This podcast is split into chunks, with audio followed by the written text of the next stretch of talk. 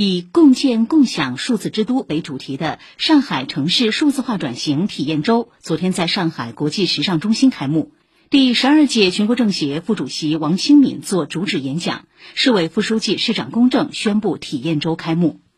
作为全市首场展示上海全面推进城市数字化转型工作阶段性成果的重要活动，此次体验周活动对上海城市数字化转型的成效与经验进行总结回顾，推动经济、生活、治理三大领域深度融合。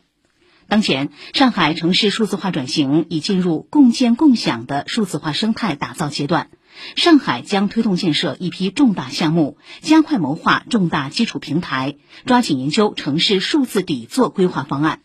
同时，围绕智能物联网、智能硬件、动态孪生、自主可控网络等，加快集聚一批创新企业，并着力贯通产业链、创新链，以数字技术催生智能新产品、服务新模式。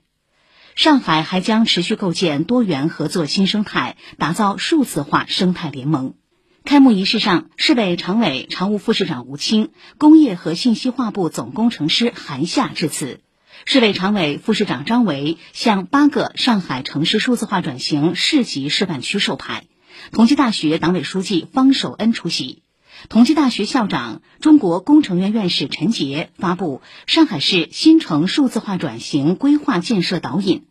五个新城、二十四个数字化创新转型项目面向全球接榜挂帅。